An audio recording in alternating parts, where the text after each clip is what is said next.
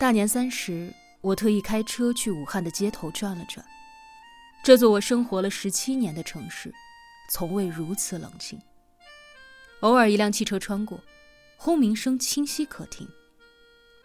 新型肺炎疫情笼罩下的武汉，人们在二十一日后突然紧张起来。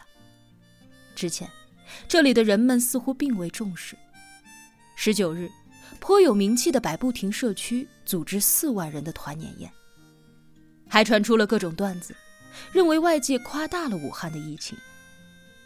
全世界都知道武汉被隔离了，只有武汉人民不知道。二十一日之后，封城、封桥、禁止公共交通、机动车通行、宵禁举措越来越严。非典时期的广州也未见如此严格的举措，人们的心里变得紧张起来。曾做过十多年记者。我见识过一些重大自然灾害的伤害，也体会过人类的渺小，还算见多识广。但封城之后，那一份冷清还是让人害怕。二十四日，团年饭过后，我去了一趟超市。我家附近的家乐福超市，顾客比正常时期少，但也不算冷清，只是大家都戴着口罩，保持着安全的距离。而二十日，我从外地返汉时，火车站、地铁等公共服务部门的员工，目之所及，戴口罩者寥寥无几。地铁车厢戴口罩的乘客也未过半。二十一日，就很难找到一位不戴口罩的乘客。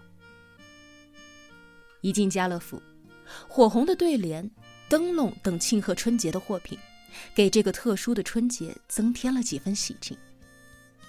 商品的物价没有变化，广播里还宣传着满三百减一百的促销。一份郑重声明称：消毒水、消毒液、除菌液、防护口罩等商品不涨价。在二十三日早上五点多，我醒来之后，突然发现，当日凌晨两点三十九分，武汉发布了封城令。我的第一反应是，在盒马、京东到家。沃尔玛采购外送的果蔬。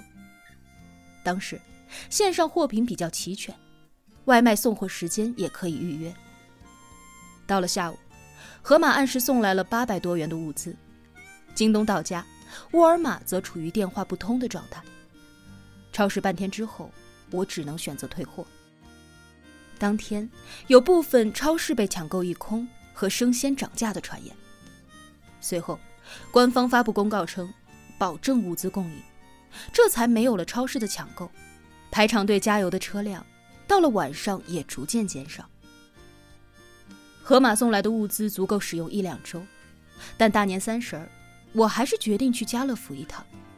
一是为了囤一点必需品，二是缓解一下封闭在家的心情。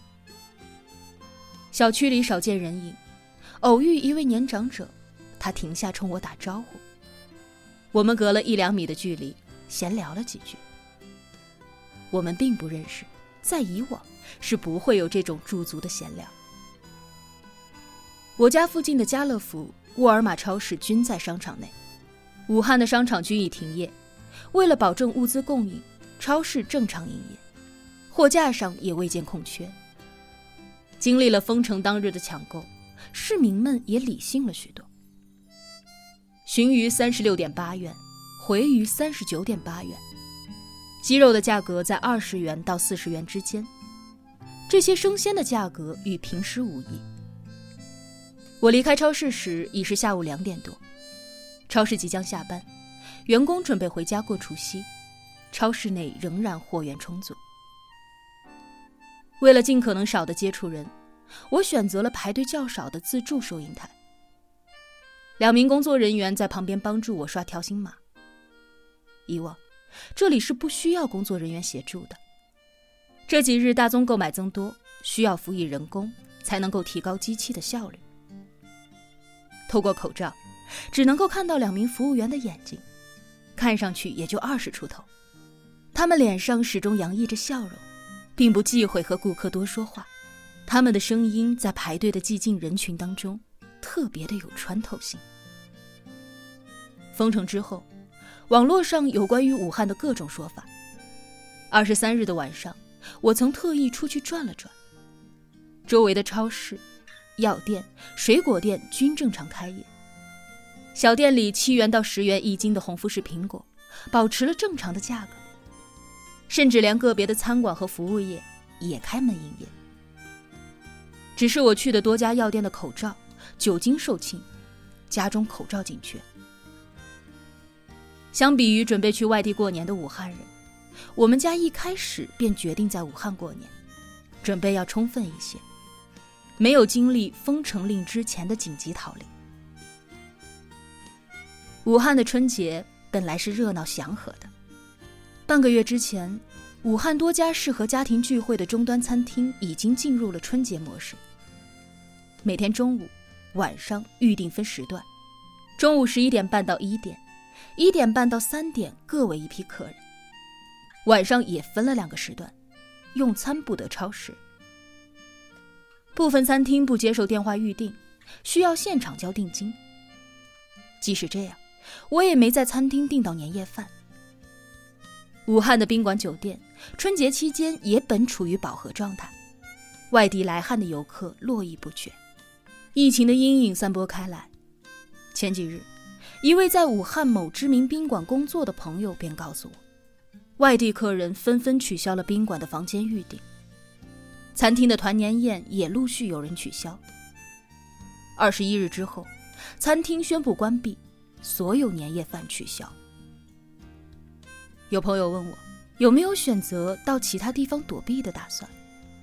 武汉正处于疫情的风暴之中，我们从未打算离开。这里是我们的家，我们愿意留在这里共赴时间。虽然起不到任何作用，但至少不会因为我们的离开，给别人带来恐慌。武汉封城，停止公共交通，即将禁止机动车上路。这都是非常之时的非常之法，但并未打乱所有人的生活。我的一位亲属，由于工作性质特殊，需要到单位值班，他便骑着自行车往返数十公里。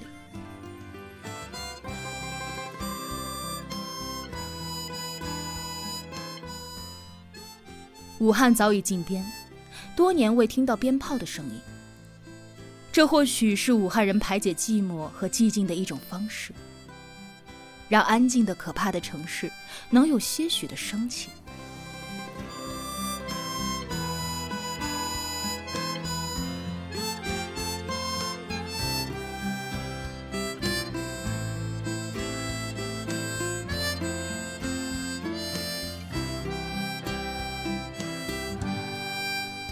本文来自一点号世界。众志成城抗击疫情，封城只是一时的病痛，武汉终会迎来痊愈的时刻。我们一起祈祷，一起为武汉加油。